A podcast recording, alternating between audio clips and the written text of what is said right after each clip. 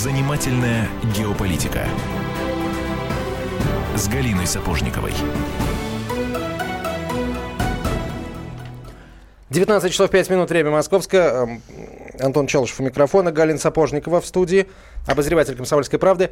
Добрый Галя, вечер. Добрый э, вечер. Простите, так рад тебя видеть, что дыхание в забу э, сперло. А, Ну-ну. ну, я, я не шучу, действительно. Действительно сперло. А, Теперь, наверное, мы должны сказать, о чем мы сегодня будем говорить. Говорить мы сегодня будем очень много и, я уверен, интересно о Прибалтике. Мы можем обойтись без информационного повода, потому что э, это, этот регион всегда очень интересный, всегда нас снабжает всякими разными новостями. К сожалению, чаще со знаком минус эти новости, чем со знаком плюс. Вот сегодня э, это не повод, безусловно, но просто вот так совпало. Сегодня, когда мы решили говорить о Прибалтике, пришла новость из Литвы. Там нашли утерянный более 70 лет назад оригинал акта 16 февраля 2018 года о восстановлении независимости Литвы. Об этом заявил профессор Людос а, Мажилис на национальном телевидении. Акт соста- был составлен, подписан в Вильнюсе, ну, соответственно, в 2018 году. М, О том, где он с 1940 года, э, ничего не было известно. И вот его нашли. Как вы думаете, Галя и наш уважаемый э, эксперт, которого я сейчас представлю, где его нашли? Вы пока думаете, а я скажу, что в нашей студии доктор экономических наук, президент Российской ассоциации прибалтийских исследований Николай Межевич. Николай Маратович, здравствуйте. Добрый день. Прямиком из, Петер- из Петербурга и вовсе не Ну, инкогнито. ты заин- заинтриговал, где в каких там подвалах музея геноцида или музея КГБ это вообще бумажка могла лежать.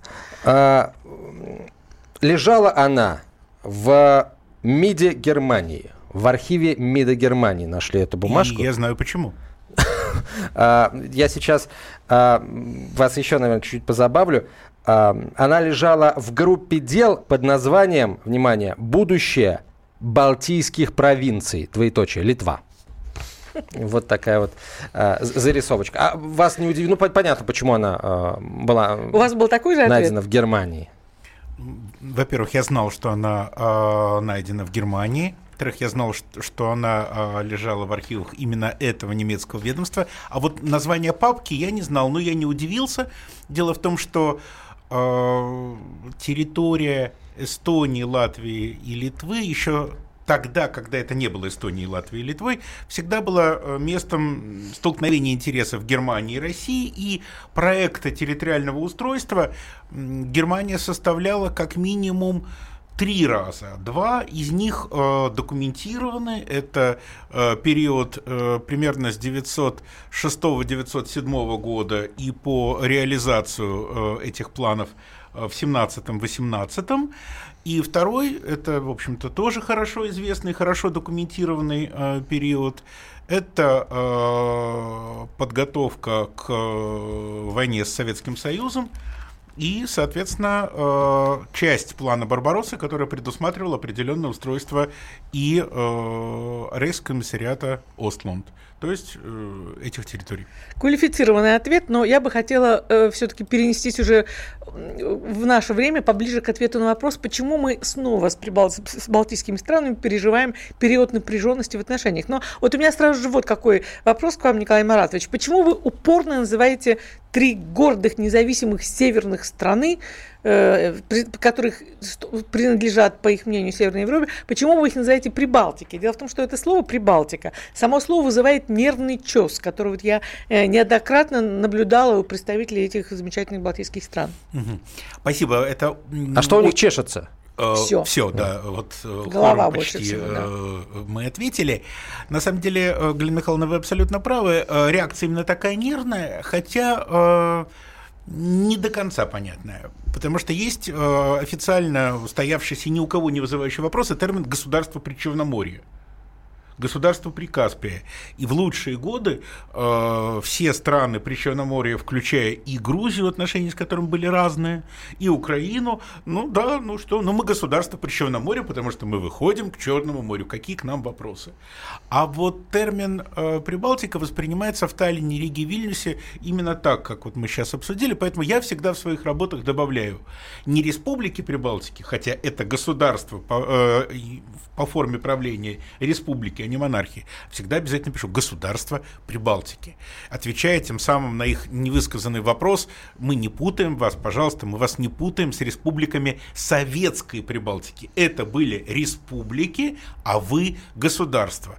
Ну, а вот в какой степени ваша гордость опирается на реальные достижения, ну, это уже отдельный второй вопрос. Ну а что касается Северной Европы, я сегодня на Московском экономическом форуме э, докладывал э, о сравнении экономических моделей э, государств Прибалтики и стран Северной Европы. Мы подготовили вместе с ректором экономического университета в Санкт-Петербурге э, достаточно большой доклад, презентация была маленькой. А, в общем, никаких оснований считать себя Северной Европой нет, потому что в основе северной модели уважение и любовь к человеку, выражающуюся во всем, начиная от э, качественной, своевременной медицинской помощи, социальных пособий, э, социального патронажа государства в широком смысле слова и уважения даже к беженцам, которые прибыли, ну, мягко говоря, непонятно откуда. Они жили здесь 3-4 поколения люди, да, а их притесняют только на том основании, что они разговаривают не на э, титульном языке. Слушайте, ну нам-то что, какое дело? Пусть они себя хоть при Африке назовут, как им больше нравится, при Америке могут назвать, при кем? При Норвегии, при Швеции. Э, нам-то какое, в принципе, до них дело? Нас э, дело нам, а именно такое, что э, эти республики постоянно вызывают огонь на себя в нынешней непростой геополитической ситуации. Вот даже ваш доклад, который мы с Антоном с удовольствием сегодня прочитали, называется «Россия и Прибалтика. Сценарии безопасности в условиях политической напряженности». Вот скажите мне, пожалуйста, я четко помню те времена, когда э, Прибалтика, э, э государство Прибалтики или республики, советские Прибалтики, поскольку я помню и то время, и другое, они считались самыми, пожалуй, такими стабильными. И вдруг ни с того ни с сего все, они начали соревноваться за право притянуть конфликт именно на свою территорию. Что произошло-то? Да, а, дело в том, что если говорить об экономических показателях, а, я полностью согласен теперь уже с экс-президентом Ильвисом, экс-президентом Эстонии, который э, многократно выступая, многократно же подчеркивал, что Эстония является экономическим лидером на а, пространстве э, пост-СССР но он забывал при этом добавить, что советская Эстония тоже была экономическим лидером только в пространстве СССР. И в этом отношении э, Эстония никого не обогнала. Она была самой богатой республикой, она стала самым богатым в расчете ВВП по паритета покупательной способности, ну вот, соответственно, на постсоветском э, пространстве. Где тут достижения? А что же произошло? Второй вопрос. Что произошло в сознании политического класса Эстонии, Латвии и особенно Литвы? Дело в том, что э, какой-то особой любви и даже понимания э, наших обеспокоенностей, вообще нашей ситуации российской не было здесь и в 93-м, и в 95-м, и в 99-м. И строго говоря, даже вступление в НАТО а, не означало одномоментного и вот, вот этого разового перехода на сценарий активной конфронтации, по крайней мере, вот на пропагандистском уровне. Это накапливалось, да, каждое правительство, каждый министр обороны, каждый министр иностранных дел делал маленький шаг, а в совокупности эти шаги привели наши отношения, ну, собственно, наш МИД это особо и не скрывает, что среди наиболее проблемных э, для э, российской дипломатии направлений э, Балтийская или Прибалтийская является самым проблемным. Ну вот этот регион можно назвать угрозой для всей Европы в целом, или для мира? Конечно. Конечно, можно, только при этом нужно дать определенные пояснения. А, вот когда, скажем, Соединенные Штаты Америки где-то как-то проявляют свою силу, кому-то угрожают, а может быть даже бомбят, а может быть вторгаются, здесь есть все-таки объективное э, сочетание экономических, политических и военных возможностей. Прошу так понять меня правильно, я не оправдываю американскую политику, но я говорю, что она сбалансирована. Да, вот э, действительно самое сильное на сегодняшний момент государство э, на кого-то нападает, кому-то угрожает и так далее. В случае с Эстонией, Латвией Литвой тут другое. Что конкретно, мы узнаем через две минуты после небольшой рекламы. Оставайтесь с нами, это «Комсомольская правда», прямой эфир. Занимательная геополитика.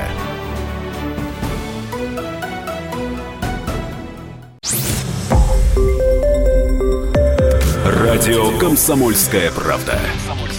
Более сотни городов вещания – и многомиллионная аудитория.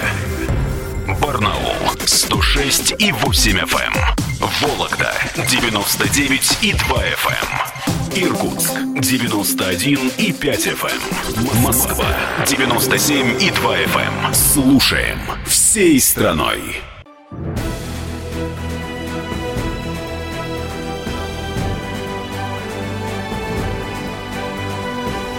Занимательная геополитика с Галиной Сапожниковой. Продолжаем разговор. Э, в нашей студии доктор экономических наук, э, профессор Николай Межевич, э, президент Всероссийской ассоциации прибалтийских исследований, Галина Сапожникова, я Антон Челышев. Ну, мы остановились на нюансах, на «но». И Николай Маратович наверняка может продолжить мысли, которые Конечно. не закончить. А, ну вот как раз вот если США это э, сбалансированное достаточно э, сочетание мощи и возможностей разного плана, то в случае Эстонии, Латвии Литвы мы видим гигантские э, пропагандистские амбиции, воинственную риторику, перед которой, ну, скажем, американская, я бы сказал, дыхает немножко грубо, да, а при этом отсутствие каких-либо возможностей осуществлять самостоятельно э, военную э, политику и отсутствие экономического потенциала э, даже для обеспечения собственной безопасности, не говоря уже о, о том, чтобы угрожать э, кому-то, будь то Россия или Беларусь, э, это вот контекст учения, учений, планируемых э, Запад-2017. И в этом отношении, конечно, это необычная ситуация для э, мировой политики. Вот при этом я должна сказать, что я очень часто бываю в странах Балтики, и каждый раз возвращаюсь в таком недоумении, потому что люди категорически никто воевать не хочет, никто не готовится к войне, делают ремонты, живут со своей жизнью. При этом, значит, если открыть газеты или интернет-сайт, сайты, то сплошная фотография военной техники, которые продолжают наполнять э, гарнизоны. Летают какие-то самолеты, иногда солдаты НАТО э, заходят в бары, в стриптиз-клубы. Около моего дома, там в Таллине, бары, там висит объявление солдатам НАТО, вход запрещен. То есть все очень, все очень серьезно, но, но на самом деле какое-то ощущение такой вот игры. Прежде всего, объясните мне логику прибалтийских государств. Мне иногда вот это их поведение напоминает такая Э, суицидальные наклонности. Зачем им делать вид, что у них все плохо, если на самом деле все не так плохо, и тем самым э, категорически вызывать отвращение и страх у инвест, потенциальных инвесторов, чтобы, которых готовых, которые были раньше готовы прийти с какими-то деньгами и идеями? Да, действительно существует противоречие, потому что вообще-то в прифронтовые государства, как правило, деньги не идут. Наоборот, они оттуда уходят. И я думаю, что проблемы, накапливающиеся проблемы в экономике Эстонии, Латвии и Литвы, они имеют и это происхождение. Но с военной, э, с военной подготовкой, а точнее квазивоенной, вот именно не игра не в войну, а игра в войнушку. Здесь произошло следующее. Проблемы экономические, достаточно неплохо решавшиеся э, в 90-е годы, да, когда э, страны Балтии или государства Прибалтики по отношению к России или Беларуси или Украине совершили гигантский рывок.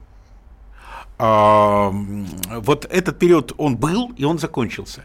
А дальше надо было объяснять людям, почему мы живем не как Финляндия, не как Швеция. И каждое правительство находило один с их точки зрения убедительный аргумент, потому что рядом Россия, она что-то делает не так, она угрожает. И в этом смысле, ну, любимый, любимый в Таллине, в Риге, особенно в Вильнюсе тезис, это все из-за Крыма.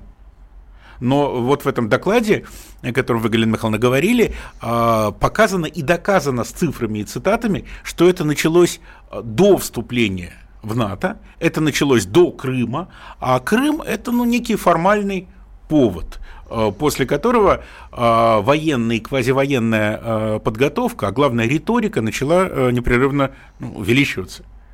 Ну да, когда случились э, события вокруг бронзового солдата, кстати, в апреле уже будет 10 лет со времени скандального переноса, результатом этих событий, собственно, стало открытие э, кибер, э, Центра киберзащиты НАТО в Таллине. Вот точно такое же было ощущение какого-то спектакля, сценарий которого мы просто до конца не дочитали, потому что не имели его в руках. Вот спустя время стало понятно, ради чего-то провокация, собственно говоря, э, затевалась. Ну, скажите, почему? Ведь э, вопрос не только в том, что, да, я абсолютно согласна с вашим тезисом, о том, что подготовка к этой большой игре началась задолго до дня вступления э, в НАТО, а вот э, почему им все подыгрывают? Вот посмотрите, мы не раз, по-моему, э, с Антоном обсуждали книгу, которую я купила в Лондоне, книжку, э, толстую книжку, полгода, наверное, преодолевает вращение, читала. Ричард Шериф, отставной натовский генерал, ее написал, называется «Война с Россией, 2017 год». Она мне казалась вершиной какого-то вот такого вот маразма. Но дело в том, что вот сегодня и этот рекорд был побит, потому что я пересмотрела специально перед эфиром э, фильм BBC, который называется тоже «Война с Прибалтики. Взгляд с командного пункта». Слушайте, ну это, это, ну, ну, ну, это кошмар вообще какой-то. То есть ощущение, что в эту, если Прибалтика играет в эту игру, то Европа с огромным удовольствием ей в этом подыгрывает. Зачем все делают вид, что у нас вот-вот, вот-вот, вот с минуты на минуту начнется военная операция, и все понимают, что это не начнется. Это беспроигрышный ход. А если э, подобная риторика вот по э, крутизне, так сказать, по накалу, э, подобная риторика будет озвучиваться министром иностранных дел, скажем, Великобритании или Германии, или Франции, да еще с такой частотой, да еще в таком количестве, да и, так сказать, методом перекрестного опыления министр иностранных дел скажет, министр обороны продолжит, премьер-министр добавит, президент углубит, то э, возникнет ощущение неадекватности политических лидеров ведущих европейских государств. А Эстония, Латвия Литве это прощают. Во-первых, маленькие, во-вторых, пострадали, ну, скажем так, пострадали э, от э, Советского Союза, э, пострадали от Российской империи, пострадали по своей географии, вот по истории. Вы произносите то, что мне вот царапает душу. Не, не считаю я их пострадавшими, так не я, я одна. Я ведь не да сказал... В кавычках. Да, да я ведь не сказал. Ну, я пытаюсь вложить... В радиоэфир про хорошо, кавычки. хорошо, хорошо. Я вкладываю всю возможную иронию в слово «пострадали».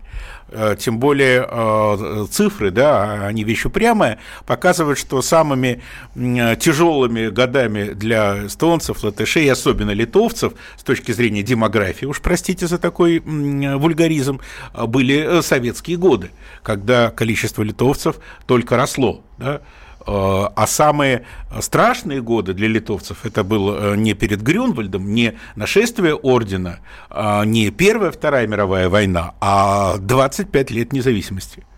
Вот э, о чем надо задуматься. И когда население начинает задумываться об этом, ему тут же включают красный э, сигнал э, во всем виновата Россия, во всем виноват Путин и так далее, и так далее.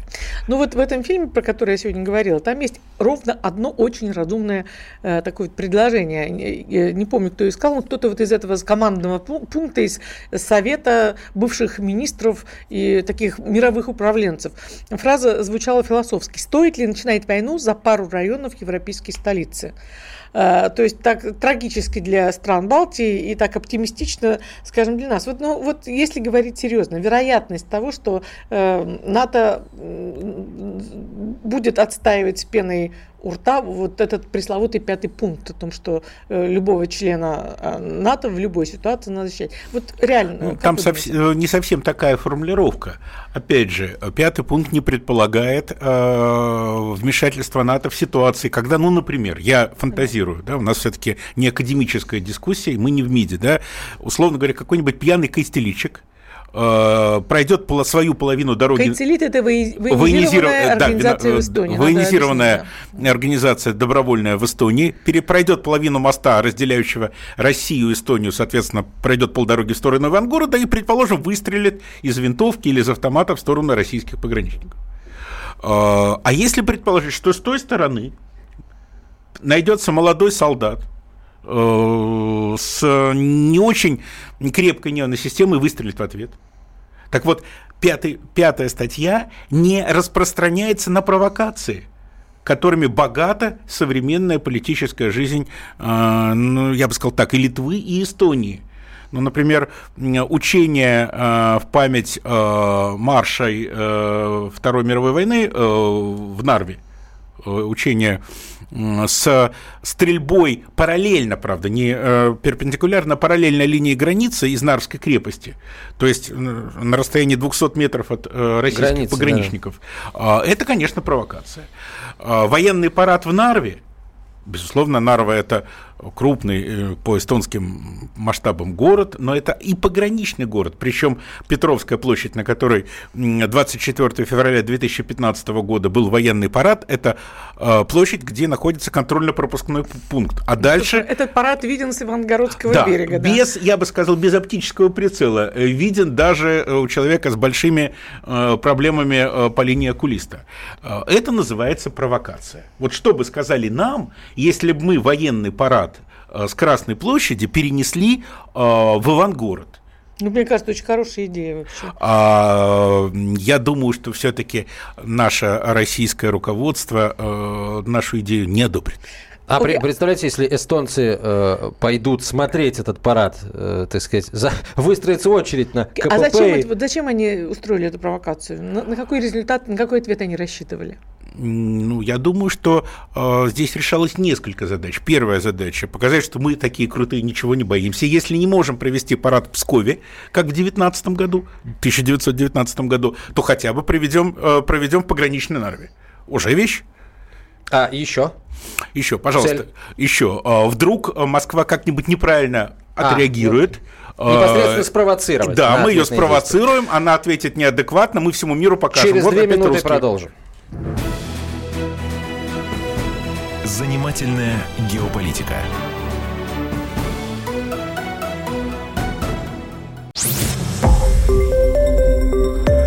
Радио Комсомольская правда".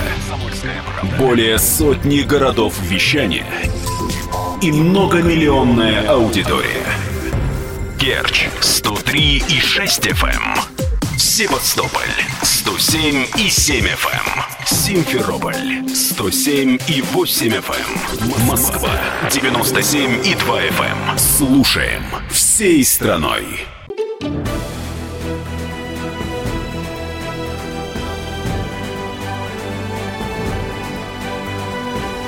Занимательная геополитика с Галиной Сапожниковой.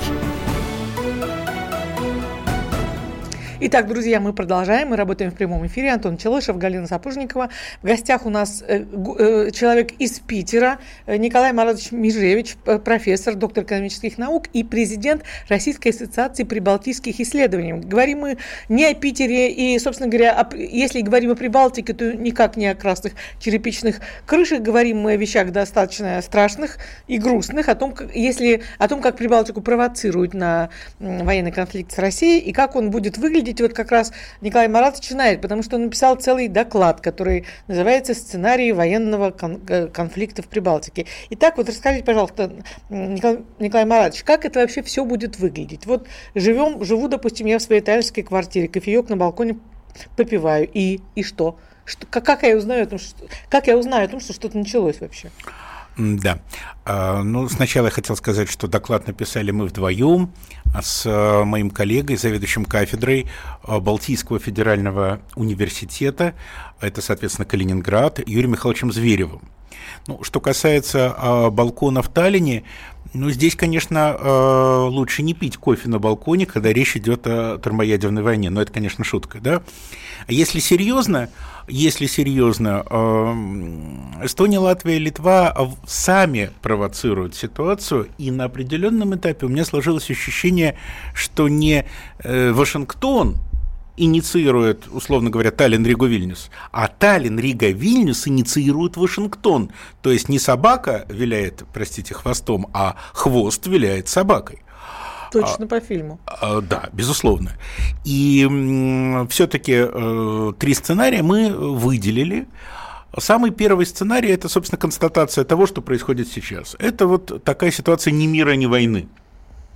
А, когда одна сторона провоцирует другую, вторая сторона, э, безусловно, поддерживает свою боеготовность, а речь идет о вещах серьезных, в 149 километрах от Нарвы Петербург, да и Москва не намного дальше.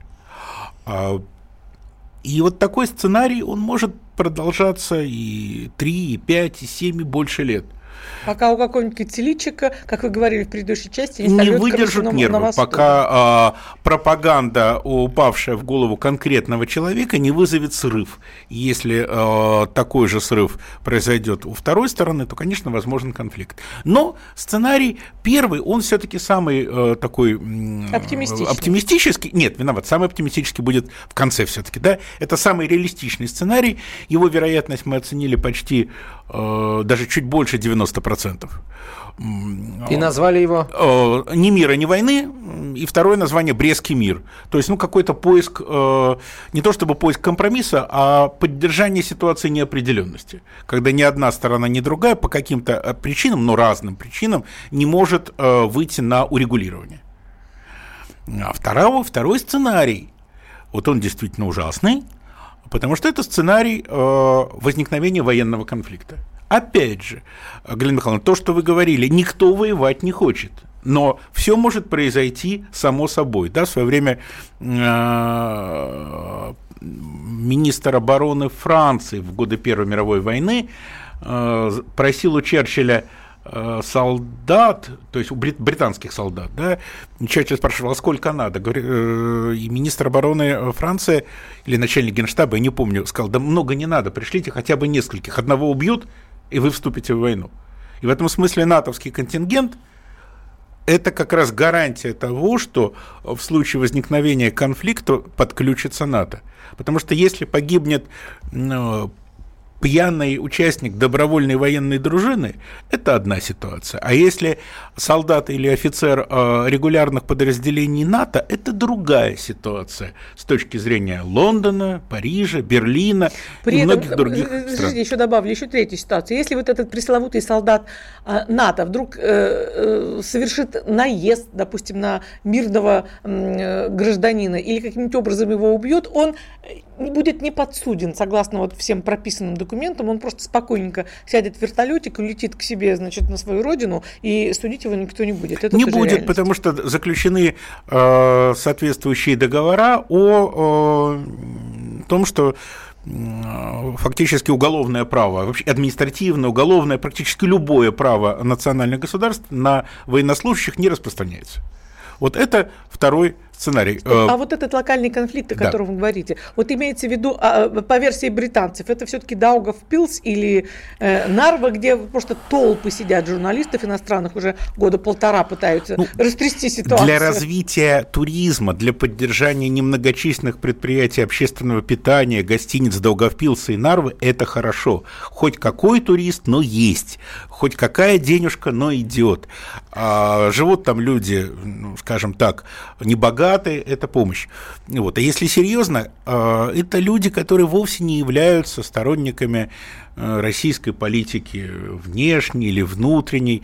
Да, эти люди говорят, как правило, на русском языке, а, но они не сколько сторонники России, сколько они не сторонники того политического режима, который есть, соответственно, в Нарва, это Эстония, Долговпилс, Латвия, им бы что? Чтобы нормально работала система здравоохранения, чтобы в школу можно было отдать ребенка, и этот ребенок учился на русском языке, но знал, безусловно, и государственный, кто же спорит? И так. хватило денег оплатить отопление, особенно зимой. Абсолютно точно, потому что когда в Долговпилсе, простите, однокомнатная квартира стоит 5000 евро, то это не говорит хорошо о государстве, это говорит о государстве ужасно, и это говорит лучше любой статистики.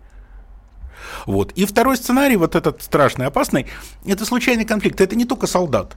Вот сегодня, э, чтобы добраться нашим военным из Петербурга в Калининград, нужно лететь вдоль Балтийского моря.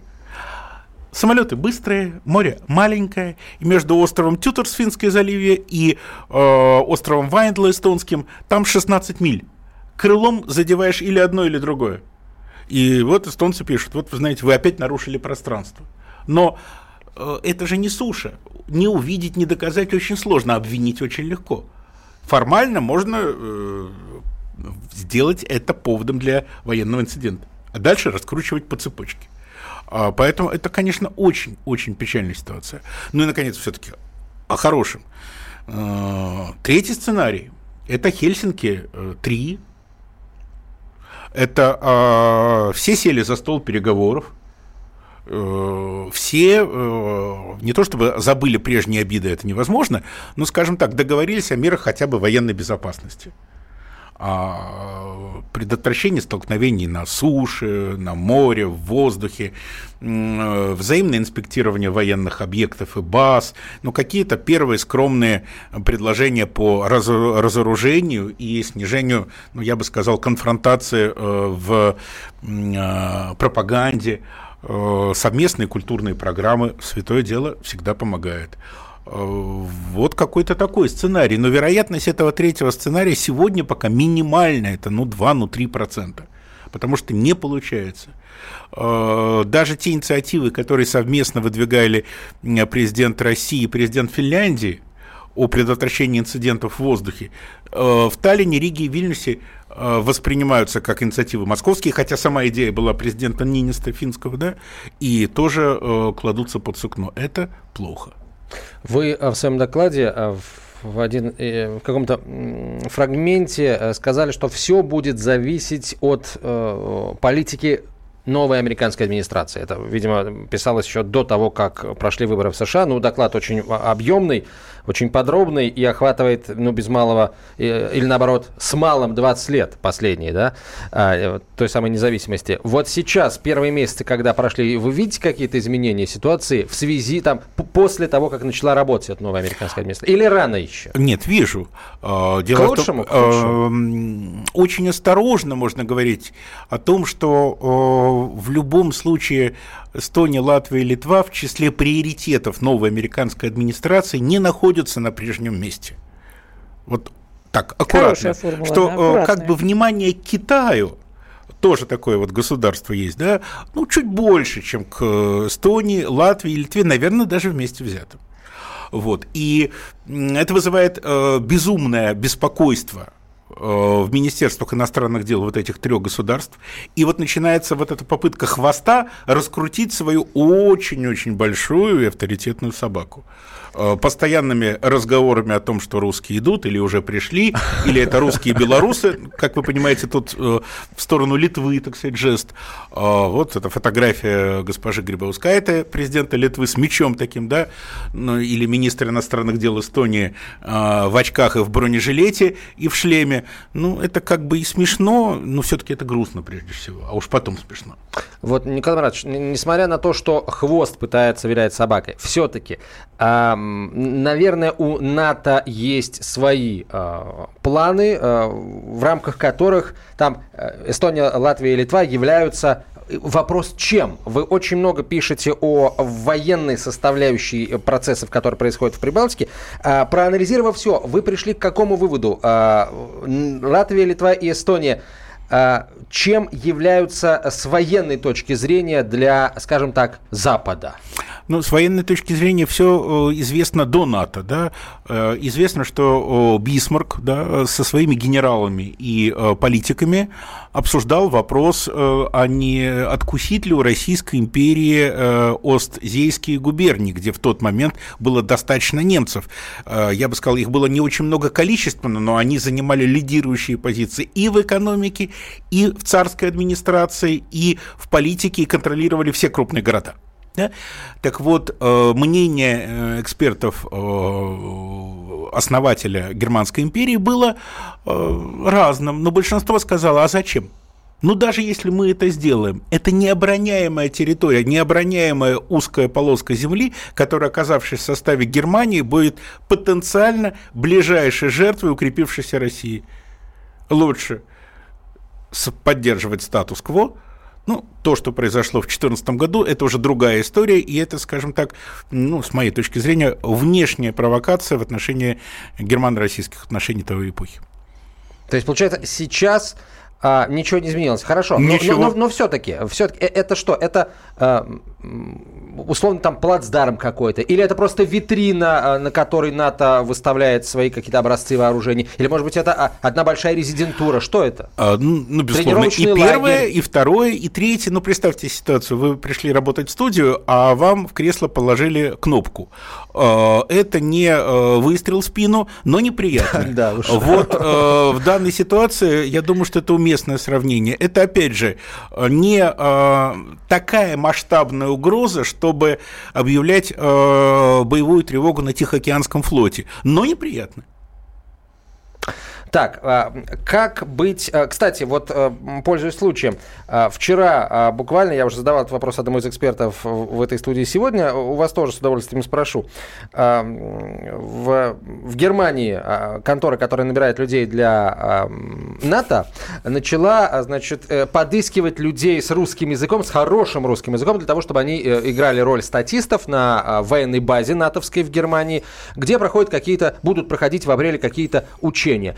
Э, создается ощущение, что там ну, это все будет проходить в условиях какой-то секретности, потому что мобильные телефоны этим русскоговорящим туда брать нельзя. Никакой вообще э, техники брать нельзя.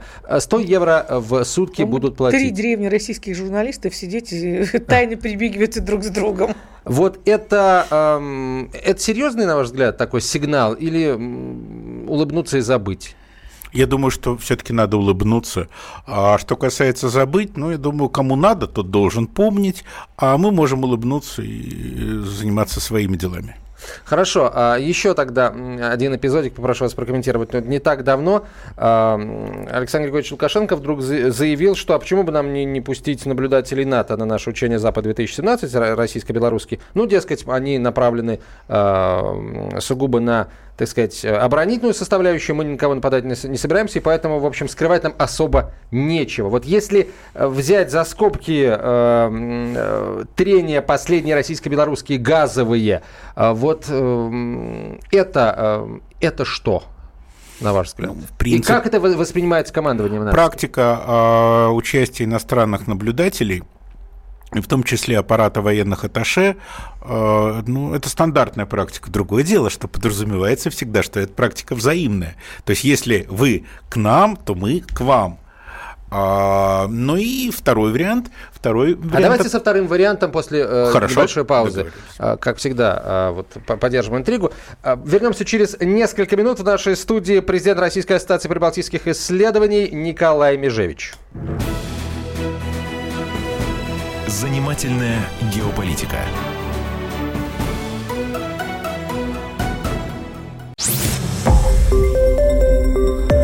Радио Комсомольская правда". Более сотни городов вещания и многомиллионная аудитория. Таганрог 104 и 4 FM. Ставрополь 105 и 7 FM. Эм. Тюмень 99 и 6 FM. Эм. Москва 97 и 2 FM. Эм. Слушаем всей страной.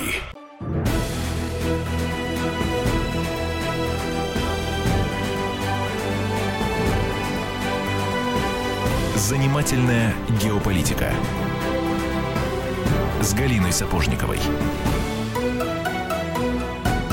Николай Межевич в нашей студии, президент Российской ассоциации прибалтийских исследований, доктор экономических наук, профессор Галина Сапожникова, я Антон Челшев. Николай Маратович, э, итак, э, Лукашенко пригласил, э, ну, точнее, не пригласил, а сказал, а почему бы не, не пригласить наблюдателей натовских на учение Запад-2017, дескать, скрывать нам нечего, мы сугубо оборонительный союз и нападать ни на кого не собираемся. Вот первый сказали, принцип взаимности должен иметь место, нас, по-моему, никто никуда не зовет ни на какие учения. А, Но, ну, во всяком случае, это все не становится предметом каких-то бурных обсуждений и, в общем, поводов помириться и так далее. А второй вот момент, мы на нем остановились. Вторая версия тоже может быть э, хорошо проведенное учение. Это демонстрация силы, но демонстрация силы на своей территории. Вот мы в союзе с Россией можем э, так стрелять, так маневрировать, так маскироваться. Ребята, вы вообще хорошо все продумали? Оно вам надо, эти проблемы? Так что такая логика вполне может быть. Просто Лукашенко в очередной раз использовал э, карту, которая может, с одной стороны, выглядеть как антироссийская, особенно в контексте вот, э, спора нашего газового. Кстати говоря, сегодня Новых сказал, что мы не договорились вновь. А, а с другой стороны, в общем, ничем таким страшным не является. Ну что ж, можно отдать, нужно, наверное, отдать должное дипломатическому таланту Александр Григорьевич. А вот давайте все-таки к, к нашей любимой территории еще раз вернемся. Ладно, Николай Маратович, смотрите. Мы говорим о э, эскалации конфликта, обострении отношений, которые идут по нарастающей в России с Прибалтики в последние годы. Можно считать точкой отсчета бронзового солдата, можно мюнхенскую речь Путина. То есть много таких есть точек. Можно дату э, непосредственного вступления стран Балтии в НАТО. Но ведь вот я, как человек, который живет на две страны, вот я в любом суде это смогу подтвердить, что э, перестройка и попытка подстроить э, инфраструктуру под натовские стандарты началась до вступления э, стран Балтии в НАТО, еще до того, как им даже туда пришло приглашение. А вот если кто был в Латвии, знает, слушайте, это нечто, как выглядит, видели бы вы, как выглядит посольство США в Латвии. Это ну, я не знаю, это бункер, командный пункт около аэропорта почему-то, вот не в центре города как-то принято, а вот прямо, вот э, как вы можете все это объяснить? Я, судя по вашей реакции, вы понимаете, э, к чему я веду? Ну, я бы сказал так, что в Риге даже э, рижские коты прекрасно знают, что э, рижское посольство США, то есть Латвии, посольство США в Латвии выполняет те же функции, э, что когда-то выполнял штаб Прибалтийского военного округа. Э, только архитектура, естественно, другая. А почему аэропорт? Ну, чтобы, если что, быстро улететь, а если э, другое что, быстро пришло, прилететь. так сказать, прилететь, да. Все как полагается, соответствующие средства связи, оборудование, штат и так далее, и так, так далее. что это за был тайный план, который что, действовал непосредственно начиная с 91 -го года или еще раньше? Причесать Прибалтику под свои стандарты? Дело в том, что э, невозможно причесать под свой стандарт того, кто не хочет причесываться.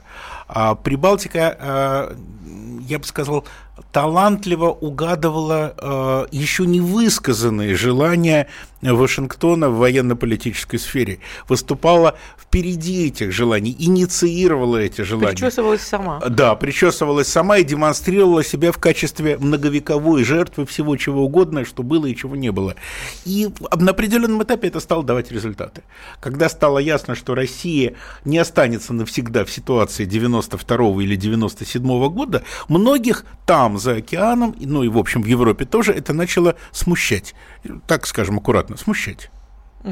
Слушайте, ну ведь э, и я, и вы знаете массу прекрасных, умнейших, адекватнейших литовцев, латышей и эстонцев, Знаю. которые просто вот молчат, молчат не год, не два, молчат 25 лет. Есть ли, как вы думаете, ну какая-то надежда на то, что вот это молчание ягнят будет как-то закончено, будет эта ситуация прервана? Я э, недавно совершенно привожу в пример, что вы знаете, что собираются строить Rail Baltic, такую железную дорогу, которая экономически совершенно себя не оправдывает, потому что ну, нет в Прибалтике такого количества грузов, чтобы их вообще по этой так дороге нет. дорогуще перевозить. Такого да, ну, количества. То есть это, судя по всему, э, строится исключительно в военных целях. И вот в Эстонии противники Rail Baltic обратились к русским, сказали, русские, давайте вместе с нами, как вот в 89 году, когда мы с Народном фронте за независимость боролись, давайте, значит, с нами выйдем на пикет и будем протестовать. Ну, что сказали русские, которые уже прошли свой урок, их один раз обманули, они очень хорошо это запомнили, и даже не один раз обманули.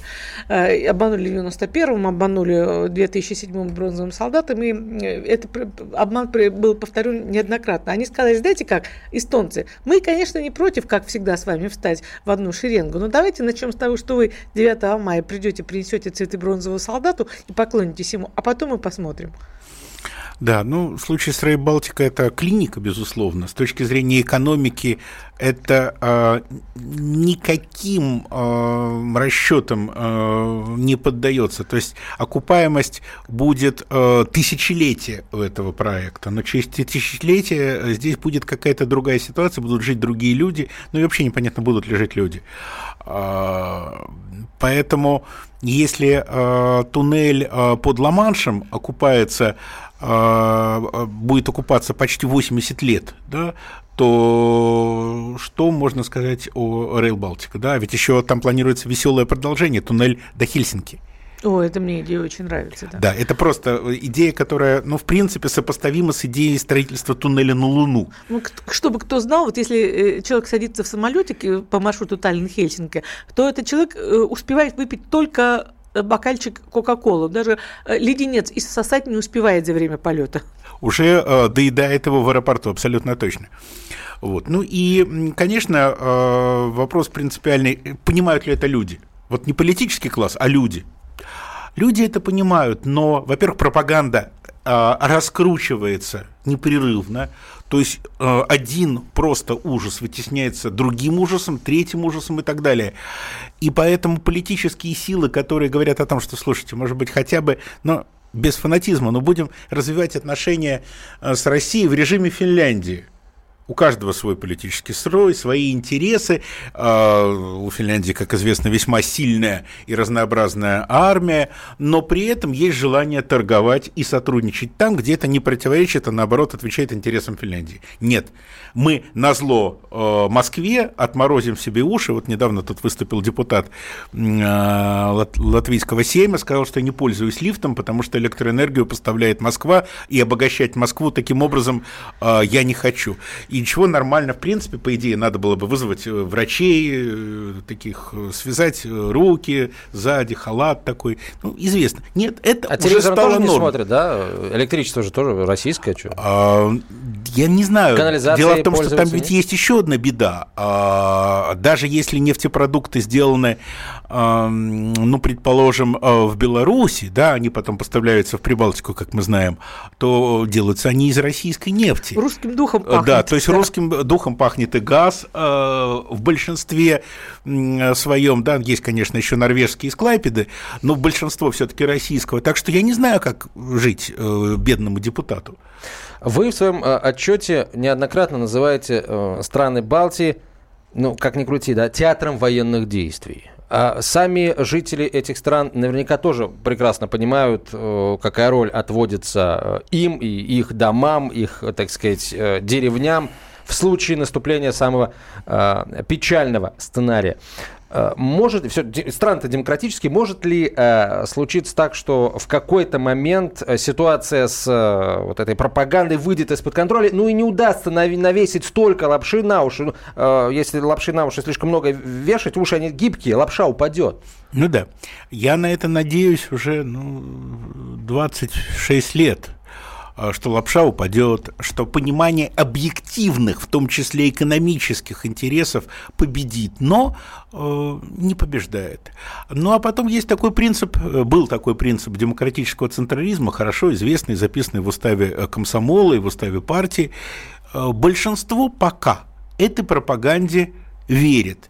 А дальше, если есть, предположим, согласие в Латвии, даже если оно формирует, оно формирует самые крупные фракции, но все остальные объединяются против и блокируют любые решения, любое движение даже на миллиметр в направлении сотрудничества с Россией. Центристы в Эстонии пришли к власти. Некоторые оптимисты говорили, ну вот что-то будет хорошее. Это ведь партия, которой руководил э, патриот Эстонии, человек, сделавший все, что можно и что нельзя для получения Эстонии независимости, бескровный Эдгар Сависар. Но как только это произошло, вот этот приход, мы узнали, что он основан на договоре, в рамках которого центристам разрешено что-то поменять на миллиметр в социальной политике, что-то в налоговой системе, что-то э, в перемещении, скажем, э, правительственного учреждения Сталина в Нарву, но внешняя политика выведена из сферы видения э, правительства. Она необсуждаема. Она вот такая, как она сформировалась, в, в окончательном виде, я бы сказал, при раннем Ильвисе, так она и есть. И в общем, будет. продолжим следить за этим, э, безусловно, очень интересным сериалом. Президент Российской ассоциации прибалтийских исследований Николай Межевич был в нашей студии. Галина Сапожникова, Антон Челыш. Занимательная геополитика.